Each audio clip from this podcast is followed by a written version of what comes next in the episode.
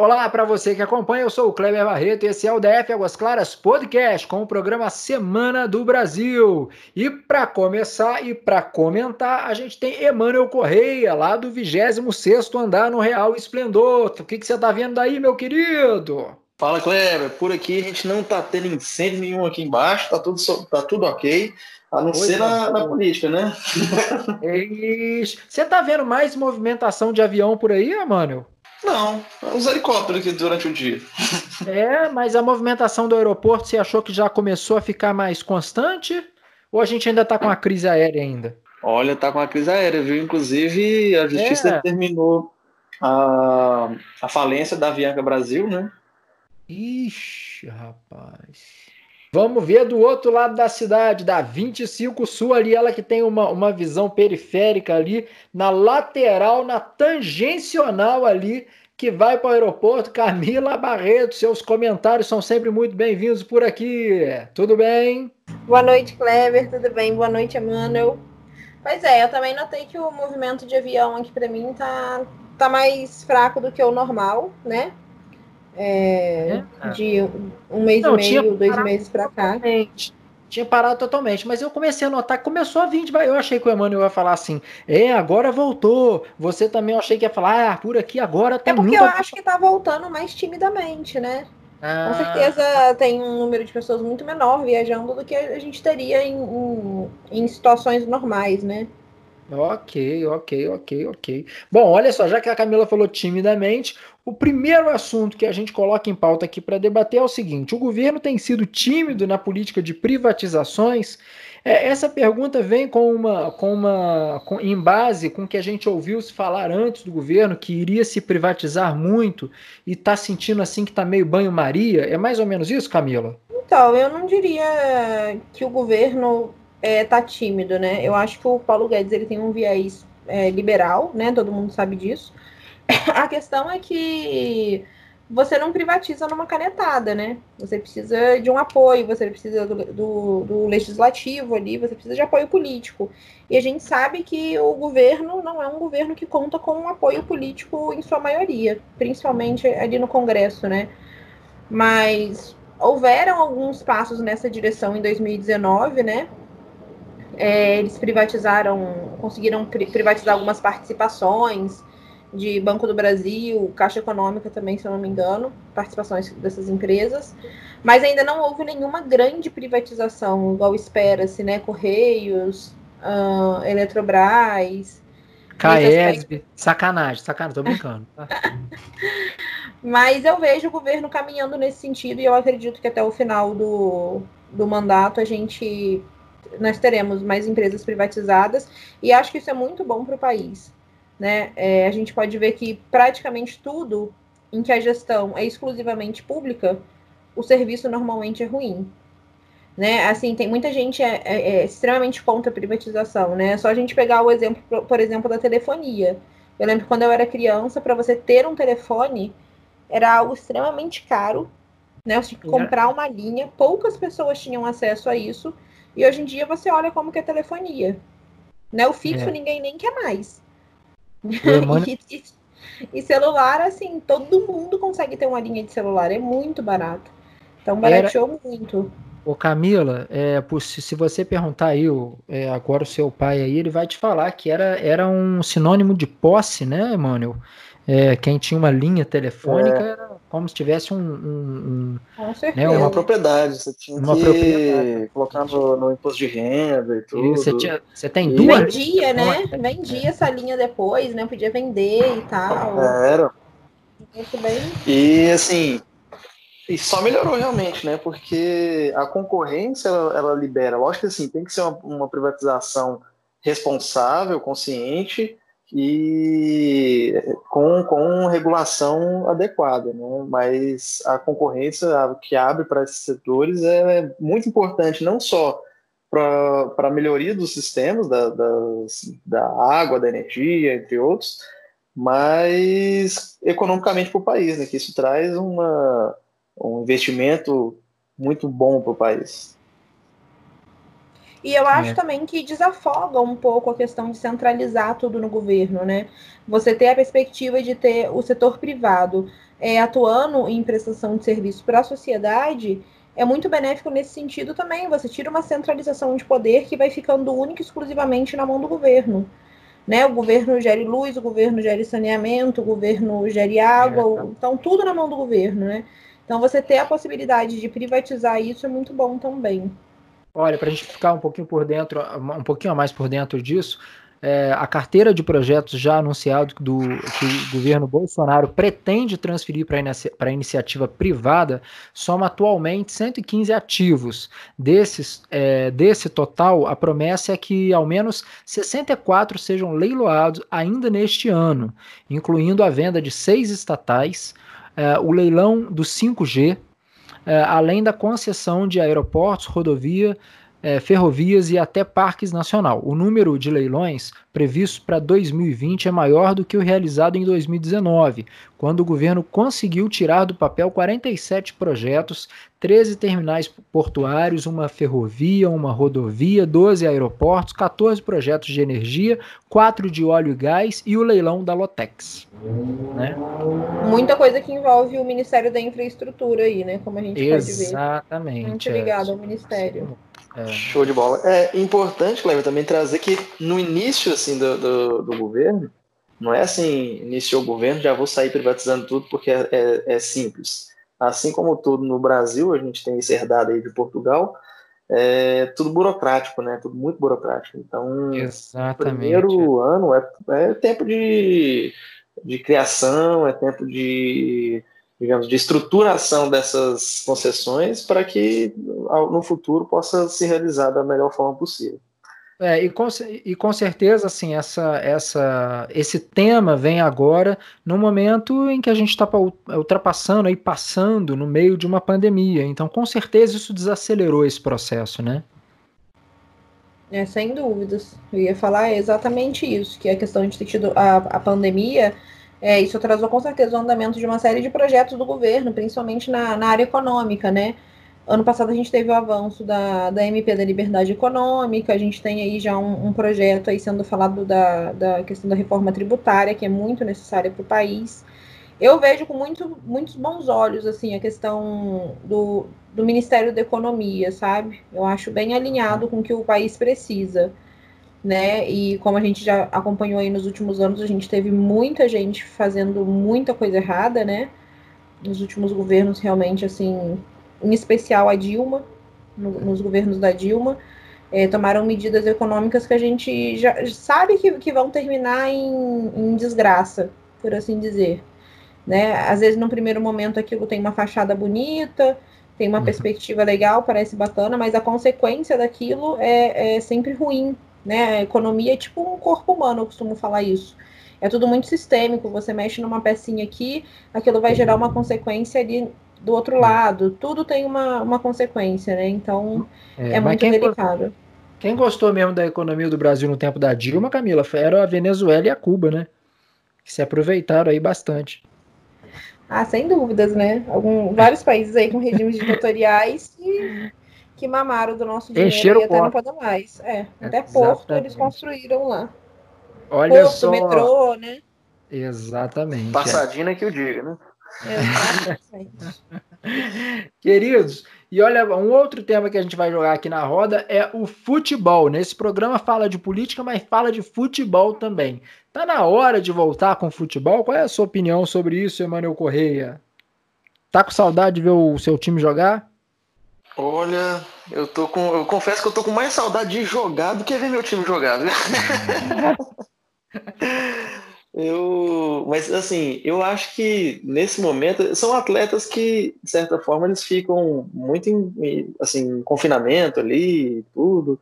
Se eles tiverem um, um isolamento daquele grupo em si, aquele grupo que acaba tendo, tendo contato com outro grupo que está isolado também, eu acho que até digamos, seguro, né? Porque se os bares estão abrindo, que as pessoas estão circulando entre trabalho, casa, academia, que tá, já está aberto, e restaurantes e bares, por que não o futebol, né?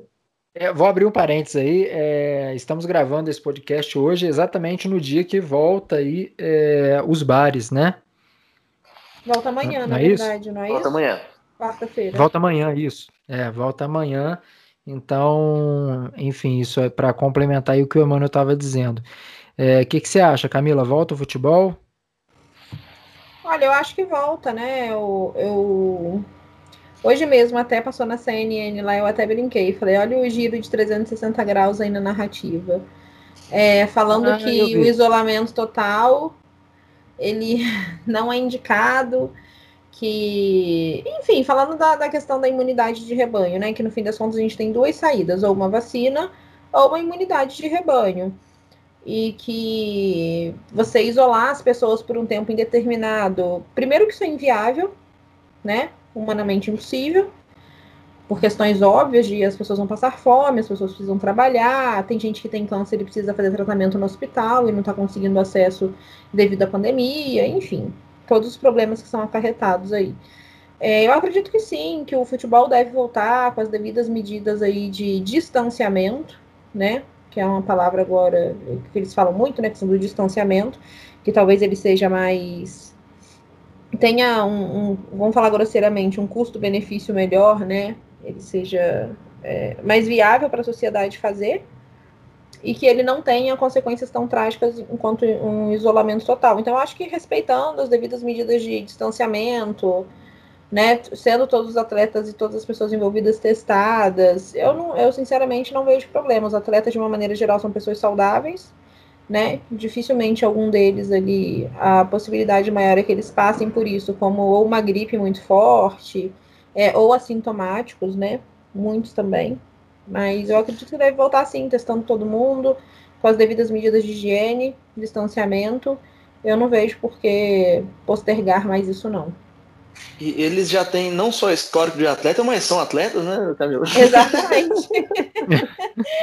Exatamente. Olha só, e diga-se de, pass... e diga de passagem aqui uma, uma, uma informação que é interessante. É, o Flamengo recebia para poder jogar o Carioca e dar os direitos à, Globo, ele recebia parece que 16 milhões, né? É, só com o jogo de amanhã, o Flamengo, é, de forma independente, né? parece que vai faturar mais do que isso, né? Só num jogo ele recebia para jogar todo o campeonato, certo? O SBT negociou as cotas de patrocínio, né? É por 7 milhões, vírgula, por 7, vírgula, por 7 milhões e 900 mil reais para a final do Carioca.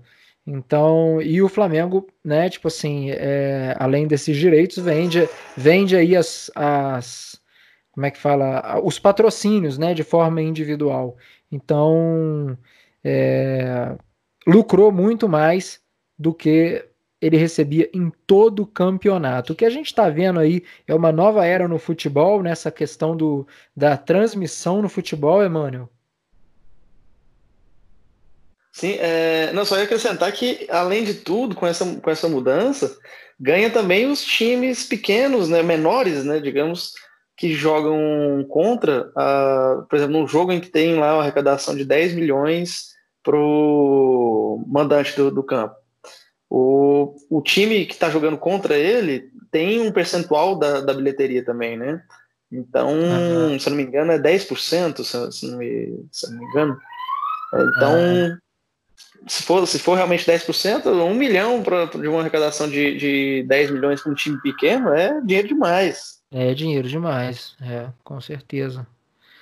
Pois é, interessante. Então, pra, é, eu acho que isso daí foi uma. Opa, desculpa, foi uma jogada de mestre aí, na minha opinião, do governo. Tirar esse monopólio aí de, de Rede Globo, né? E permitir aos times tanto um, um certo grau de liberalismo econômico, se é que a gente pode chamar assim, porque isso mudou algumas regras contratuais também para eles, né? Isso flexibilizou e quanto no sentido do, do time ter uma, uma independência, uma autonomia muito maior é, de como que ele vai vender a, a, bilheteria dele, de como que ele vai gerenciar esses patrocínios, né? Para quem que ele vai vender isso ou aquilo outro. Então eu acho que isso vai ser uma nova era no futebol, sem dúvidas. Tomara que o Congresso passe, né? Porque se eu não me engano, por enquanto é só uma MP, não é isso? É, exatamente. É. Mas, por enquanto, realmente, se isso é, continua, o Flamengo está tá se mostrando aí que, que, que pode ser. Ele fez a maior transmissão, está entre os 10 maiores transmissões do YouTube, né? Já em. É, de toda a história do YouTube aí, maior stream em, em, número de pessoas conectadas ao mesmo tempo, né? Parece que foi 4 milhões. Eu acho que o Fluminense bateu isso semana passada com o jogo do Flamengo, né? Uh, e a, essa semana o Flamengo espera bater novamente.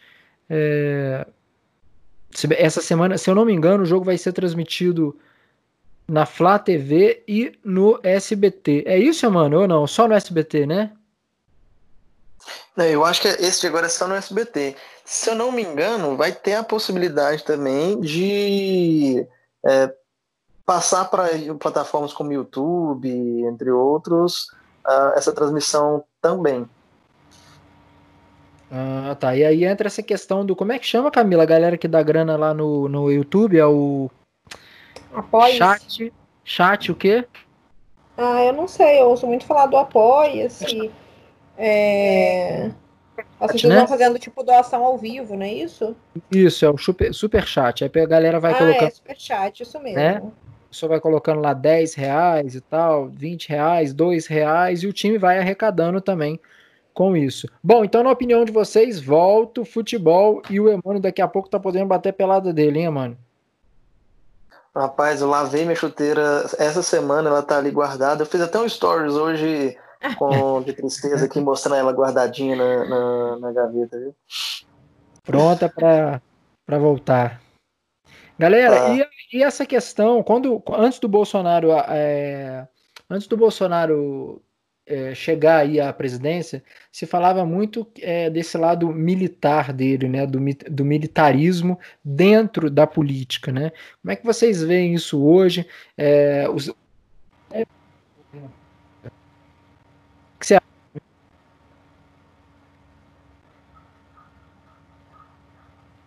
Camila? Opa, aqui para mim cortou o final. Eu só ouvi é, você falando do lado militar, aí não ouvi. É, e a pergunta é se os militares devem se envolver na política. Olha, eu acho o seguinte, eu não vejo uma. Uma. Como é que eu posso dizer assim? É. Uma... Como é que é? Um pecado nisso. É, não existe nenhuma objeção direta, né, ou óbvia com relação a isso. Né, as Forças Armadas, elas têm necessariamente o, o papel aí, o dever de defender a pátria, ok? A gente sabe que tem muita gente técnica lá dentro que é muito boa, né, que eles têm excelentes escolas aí, a gente vê pelas avaliações. As escolas militares estão sempre no topo ali das avaliações todas. A gente sabe o quanto é difícil entrar para um IME, né, para pro, os institutos militares, de, de uma maneira geral são sempre muito concorridos, notas de corte muito altas. É, porém, eu não sou uma, uma grande fã de militar no poder, e também não tenho aquela visão, vamos dizer, que a maioria das pessoas tem de que, ah, militar, porque eles vão querer tomar o poder, ou, né, algo que remeta a 64, até porque 64, se a gente for contar a história bem contada, é, a, a galera que estava lá do outro lado, que treinava em Cuba, né, que hoje em dia dizem que defendiam a democracia naquela época, na verdade a gente tem aí depoimentos do próprio Eduardo Jorge, né, que foi candidato aí a presidente algumas vezes, a gente tem depoimento do Gabeira, onde eles falam claramente que eles defendiam uma ditadura do proletariado, eles não lutavam por uma democracia, né, eles só lutavam contra os militares porque eles queriam impor uma ditadura do proletariado, eles queriam fazer aqui o que foi feito em Cuba, né? Tanto é que eles treinavam com, o pessoal de lá, eles, né? Eles eram amigos. Tanto é que quando Lula chegou ao poder tinha um excelente diálogo com Fidel Castro, né? Fundaram o Foro de São Paulo. Então a gente tem inúmeros indícios disso. Então eu acho que os militares, na verdade, após 64 foram muito burros, porque eles, ok, eles salvaram o país aí de uma de um de um poder comunista, vamos dizer assim, né? De, de institucionalizar isso aqui no país mas deixaram os caras todos livres aí. Né? E esses caras ocuparam as universidades, eles ocuparam todos os jornais e eles contaram a história. Então, durante todo esse tempo, a gente só teve uma narrativa, a gente só teve uma história, que é a história contada pelos comunistas. Eu lembro é. na época de escola que eu tinha medo de militar. Eu achava que militar era uma coisa assim ruim, porque eu já tinha aquele aspecto ligado a uma pessoa que, né, a pessoas que instauraram ditadura, é, que, que faziam uso do poder é, desumano, né? Óbvio que, que houveram excessos, tá? Não estou aqui para defender ditadura de lado nenhum, mas é importante contar a história toda. Contar que quem foi preso, quem estava do outro lado, na maioria das vezes, eles não estavam lutando por uma democracia. Né? Eles queriam uma ditadura, é, só que de um outro lado, né? de uma ideologia oposta. E aí eles encontram. Pode falar, Camila, pode acabar. Não, eu já ia fechar, ia falar isso. Eles encontraram uma resistência, não saíram vitoriosos, entre aspas, do meu ponto de vista, né? Porque ficaram aí para contar a história é, só sobre, sobre o olhar deles. Emmanuel Correia, o seu ponto de vista. Então, eu acho que assim, antes de serem militares, eles são pessoas, né? E é, dentro da, da, da, área militar, você tem pessoas assim, extremamente capacitadas, porque a formação de um militar ela não é só de, de armas, não é só nesse sentido. Você tem pessoas técnicas ali dentro de engenharia, de saúde, de, de todas as, as, as searas ali, muito boas, pessoas muito boas, e volta a falar que antes de ser militares são pessoas, e, quando eles vão, são investidos em um cargo público ali, digamos, como ministro, entre outros, entre outros cargos, eles estão suspensos das atividades como, como militares, eles estão ali exercendo a, a função que foi delegada a eles naquele momento. Então, não é assim, a, os, os, militares estão tomando o poder. Naquele momento, eles não são militares. eles têm aquele posto enquanto estão investidos da, da, na carreira Estão militar. militares, né? Exatamente.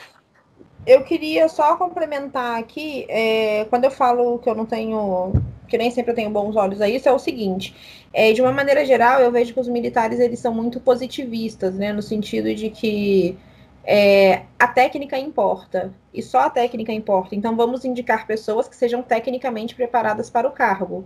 Ok, só que em política isso não funciona é política, né? de uma maneira exatamente ampla.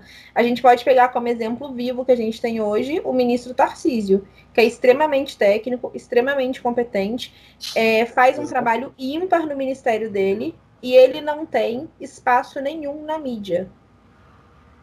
Né? Você não vê 10% do trabalho dele sendo divulgado. Então não basta ser técnico e executar um excelente trabalho. O cara tem que entender de guerra cultural. Né? Ele tem que entender de ideologia política. Ele não pode achar que isso é história da carochinha e que isso pouco importa e que vamos fazer um Brasil melhor para todos, porque a gente está numa guerra ideológica hoje, infelizmente.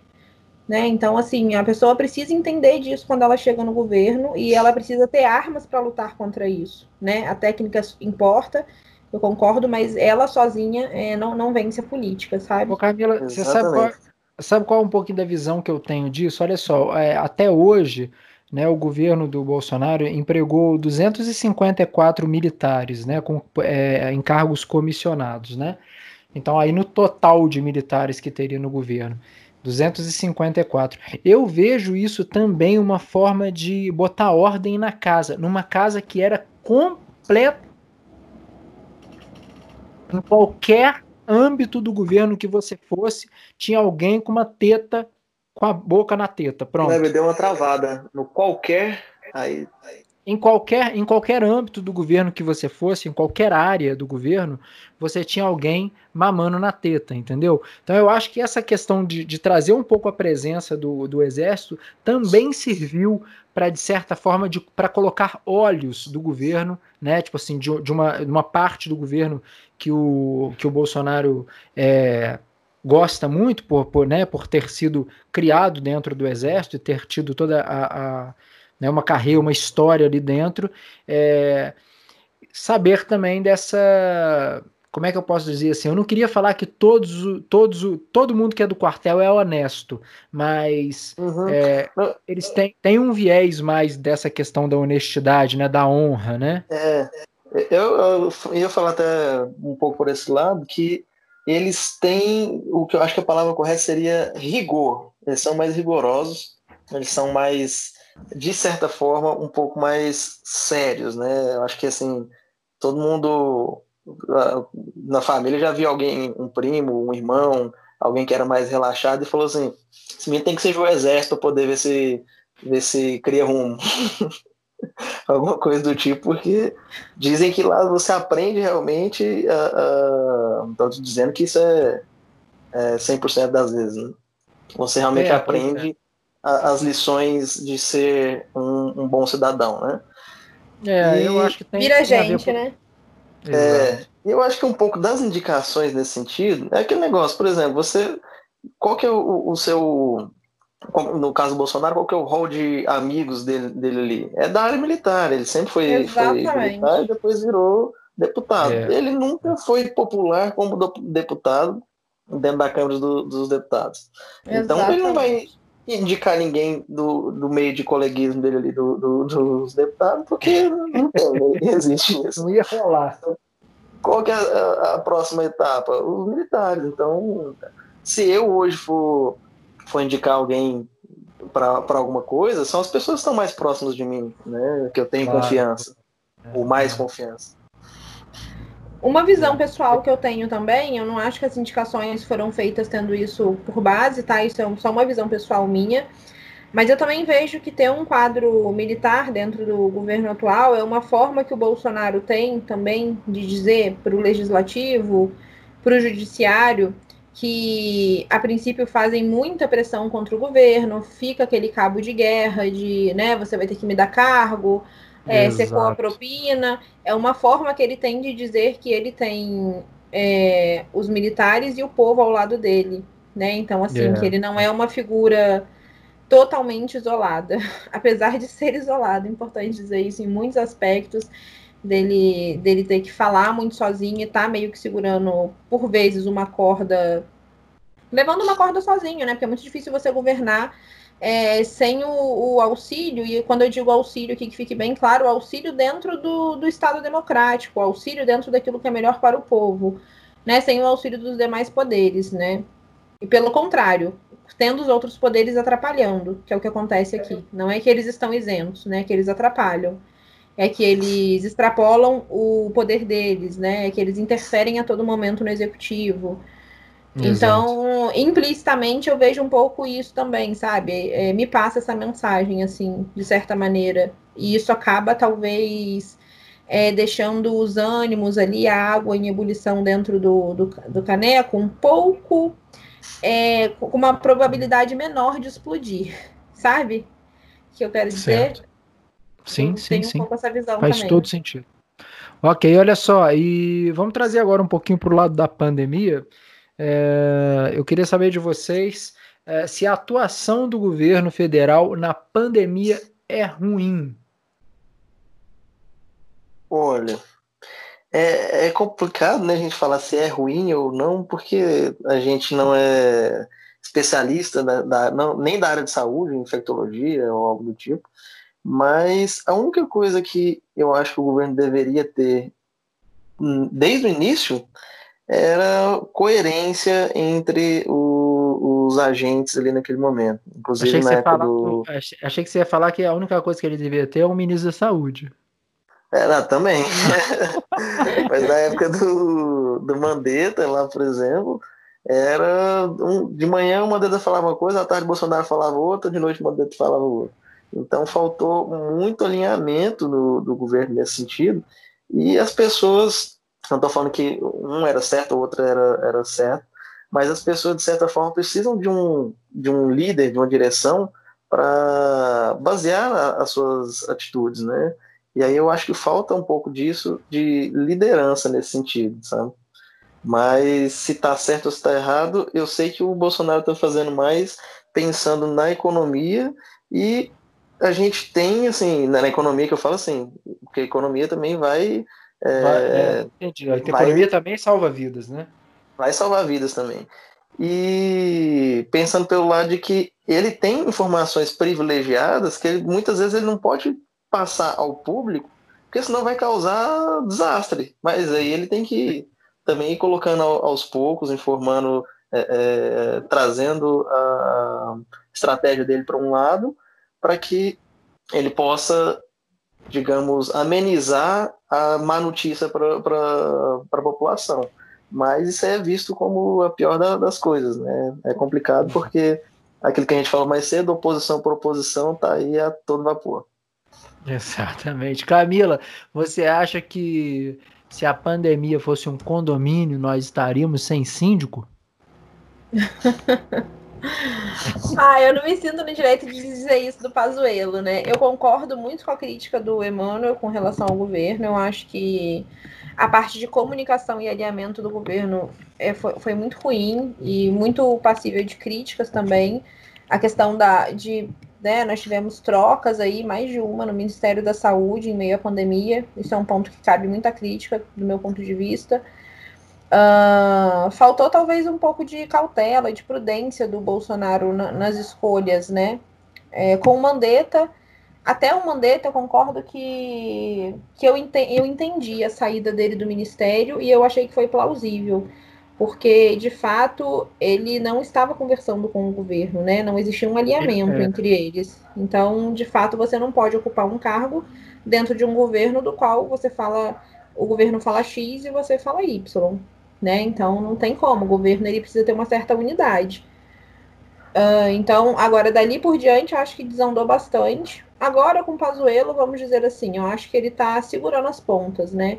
O Pazuello é militar gente é, ele é militar. Recebe muita crítica por não ser médico.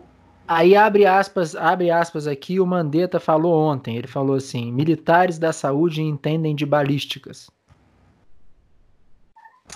É, para mim assim, o como é que o Mandetta, né? Ah, a carta é. fora do baralho, cá entre nós assim, né? Pelo amor de Deus, assim. Enfim, mas eu acho até que o Pazuello vem dentro das, do, do que ele pode fazer ali, ele vem fazendo um, um, bom trabalho, parece, dentro do Ministério. Eu já vi bastante gente elogiando o trabalho dele, incluindo a Janaína Pascoal, a deputada estadual lá de São Paulo, que é, foi para o governo, por vezes já diferiu uma série de críticas contra o governo. Né? É, eu, eu acompanho ela enquanto deputada, discordo de muita coisa, outras, outras pontuações dela eu gosto bastante. Mas é isso, eu acho que cabe muita crítica do, no, a respeito do governo nesse sentido, por conta de uma má gestão, é, de não fazer as melhores escolhas na, no momento das indicações, né? Quando ele indicou, por exemplo, o Tais, como é que depois teve esse desencontro em função da hidroxicloroquina? Isso já deveria ter sido falado no hum, momento da contratação. Senhora, tinha condição, né? O presidente já, já é. tinha verbalizado isso diversas vezes. E tanto Você que só vai ter ministro Exatamente. É. Se você, você rezar esse texto aqui, ó. Exatamente. É. Porque Parece que não tem uma entrevista, né? Não tem uma é, um alinhamento de expectativas.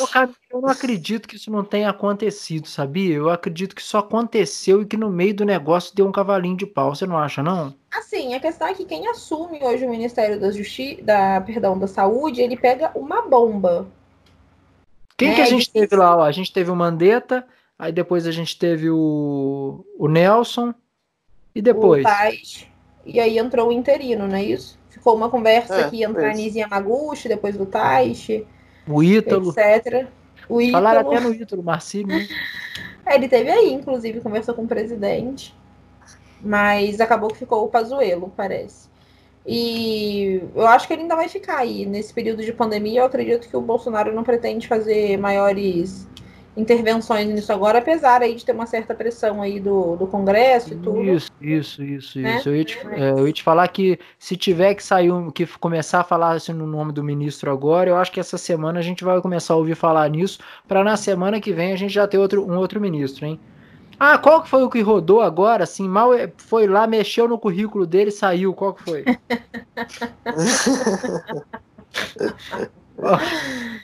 É o que fala enrolado lá, o Brasil, né? Ele fala. É o Decotelli.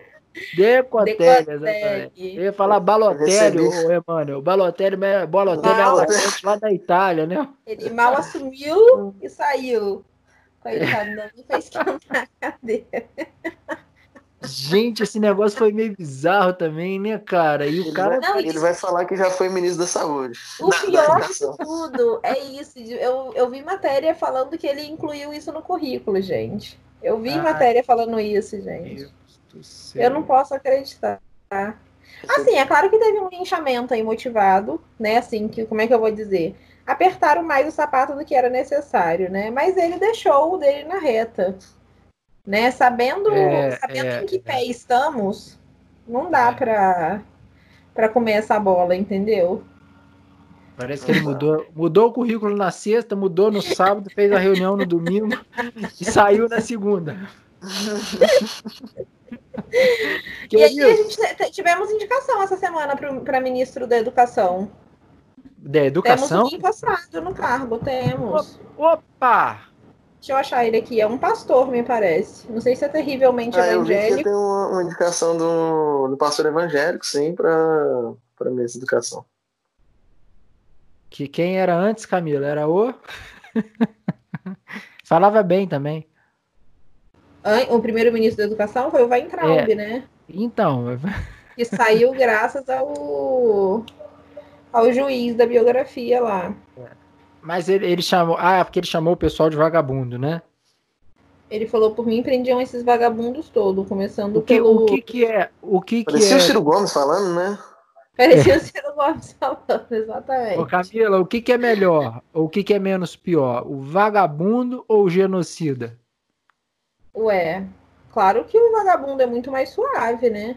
Ele é mais suave. O genocídio é uma acusação próxima de nazista. Ele te acusar Mas de... o Gilmar Mendes não vai ter nenhum impeachment por causa disso, não, né? Não, não, vai... não ele não, porque aí, no caso, ele é uma pessoa que respeita o Estado democrático, né? Que ele vai ter todas as imunidades que são cabíveis a ele. Ele é uma pessoa gente... que a gente sabe que ele age de uma Camila caiu, viu? O, o, o, Skype, o Skype é o quê, mano? Você sabe? Ah, pelo visto, Skype é de esquerda, viu? Tá, seu microfone travou, o Skype te tirou aqui agora para você. Dá, tá mutado, Camila. A hora que você quiser, você tira o mute aí. Camila deu a. Eu tava falando ainda, tava falando. Você tava falando aí, rasgando? Tava falando ainda. Vai e fala de novo que o, que o Skype te cortou. Apareceu aqui um alerta de ataque à democracia aqui. Ah, é. Com certeza. Mas é isso, né? É um absurdo isso. O cara ser, ter que sair do país porque chamou. Porque falou uma verdade.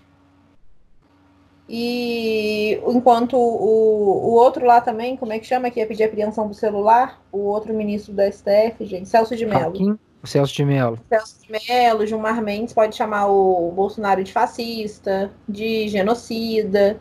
E aí tá tudo bem, Sim. segue a democracia, segue a vida. É, mas, mas foi o Celso de Mello ou o Alexandre Moraes? Foi o Celso de Mello. Que, e, você lembra uma carta que ele fez? E enviou aos pra... ministros? né? Ele enviou uma carta comparando o governo, falando que o governo ele tinha uma proximidade muito grande com governos fascistas. Hum, e aí isso, isso deu também um bafafá, assim, né? Assim, pelo amor de Deus, né? Convenhamos. Até o ministro, né, da corte máxima do país está falando uma besteira dessas, assim. Complicado, é mas, mas quem não lembra? Como é que Vai é? Lá. Eu ia complementar aqui, né? Mas quem não lembra daquele episódio com Joaquim Barbosa, quando ainda ah, era ministro do STF, em que por várias vezes é, é, foi intimidado literalmente pelo Gilmar Mendes, ele teve que subir o tom e falar: ah, você está falando não é com seus capangas do Mato Grosso, não. Nossa. e aí, depois de um tempo, acabou que ele, ele tinha um problema crônico na, na coluna, né? E ele teve que se afastar e tal, e ouvi rumores de que Joaquim Barbosa, inclusive, teve amea foi ameaçado de morte por não sabe se quem, né? Mas Deixou o país? Aí... Deixou? Não, ele, ele pediu o registro de volta na OAB, então ele, eu acredito que ele esteja atuando aqui como, como advogado de direito constitucional. Achei que logo depois desse acontecido que ele tivesse saído do país um tempo e, e depois voltado. Olha só, vamos para nossas trend tops aqui do, do Twitter. Olha só, primeiro, número um no Twitter no Brasil, Elma Chips paga boleto faço nem ideia, pessoal, mas vamos para o próximo. Olha aqui, com, com relação ao que a gente está falando, é, em quinto lugar aparece aqui É, Bolsonaro 20, 2022. Olha aí, Camila. O primeiro, o primeiro trend tops que aparece aqui de, de política é Bolsonaro 2022. Será que teremos uma.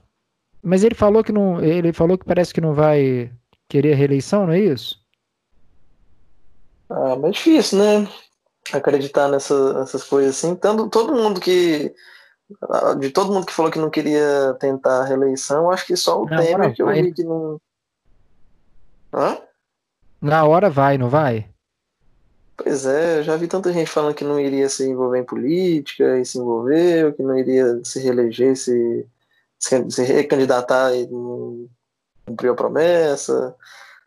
Então, o único que eu vi mesmo foi o Temer, que falou que não tinha intenção de, de tentar uma nova chapa e realmente não tentou.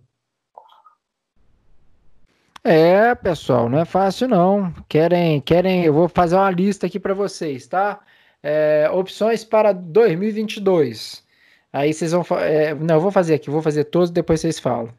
É, João Dória, Witzel, Ciro Gomes, Rodrigo Maia, Sérgio Moro, Lula Lá, Marina Silva e Luciano Huck.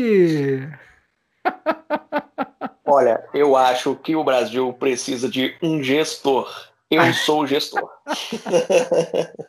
Camila, seu voto vai para quem, Camila?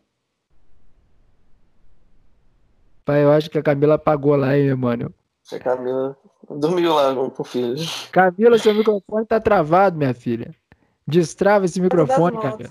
Desculpa. Camila, acelera, Camila. Desculpa, Camila, eu tô igual o Rubinho. Ô, ô Emmanuel, eu, eu vi aqui no. no é, eu falei aqui no, do, das opções, eu escutei a Camila falando de lá que ela vai no Moro ou no Maia. É isso mesmo, Camila? Vai, certeza. Não, jamais. Eu falei Tem que meu voto vai para Jesus, mas. Ah! É verdade. Não, não, não tem condição, né, gente? Difícil, não tem condição. né, é voltar na mesma, na mesma patota, é voltar até a política que a gente já tinha. Né? A única Olha... diferença é que quando você coloca um Sérgio Moro lá, é, você vai continuar com o Teatro das Tesouras, PT, PSDB. Porque, é. né, é, isso é óbvio, assim, eu não consigo acreditar em outra coisa nesse momento, não. É isso, Mas eu acho que ele, ele, tem força ali, viu? Como é que é? Quem?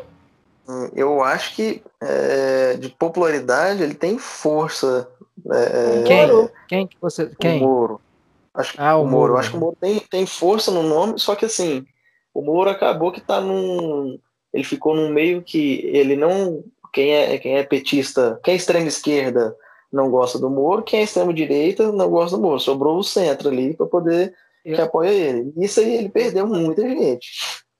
Emmanuel, Camila, eu vou fazer uma previsão. É, o que eu acho, vocês. na verdade. Ah, tá. Vou fazer uma previsão. É, se o Moro for candidato, ele perde na hora do debate.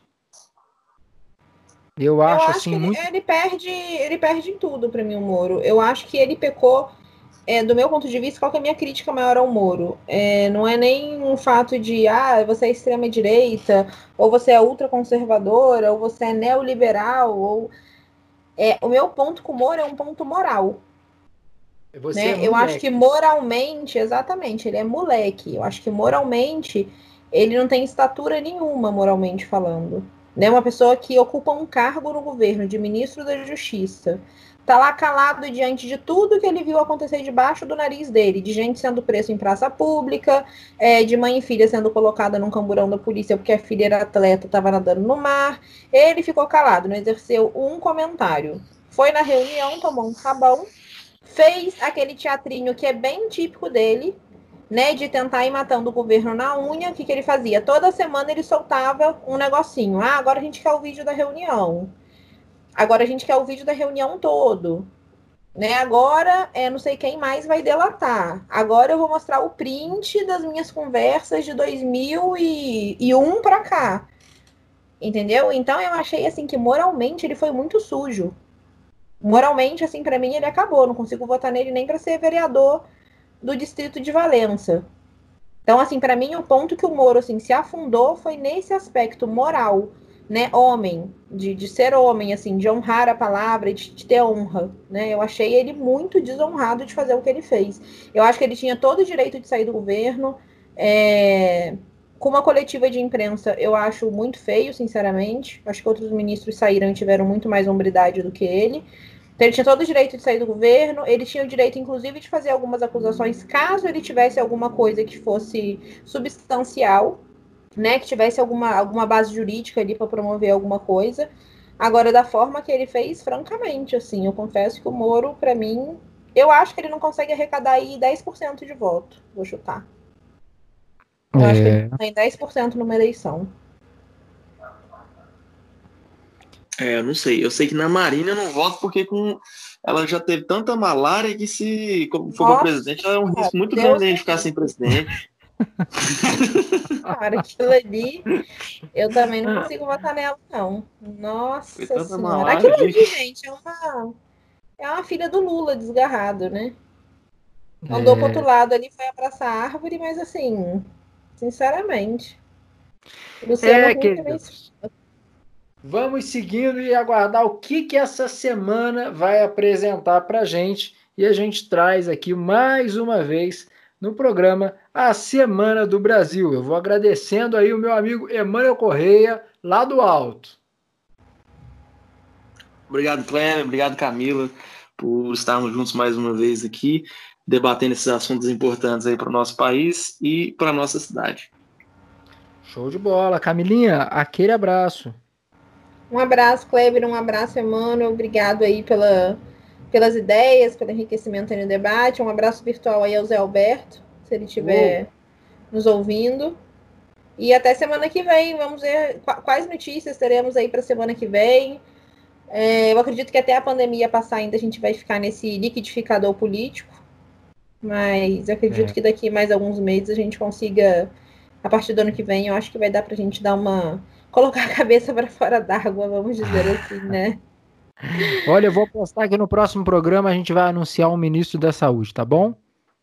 É mesmo, olha aí. Vou apostar, vamos ver. Queridos,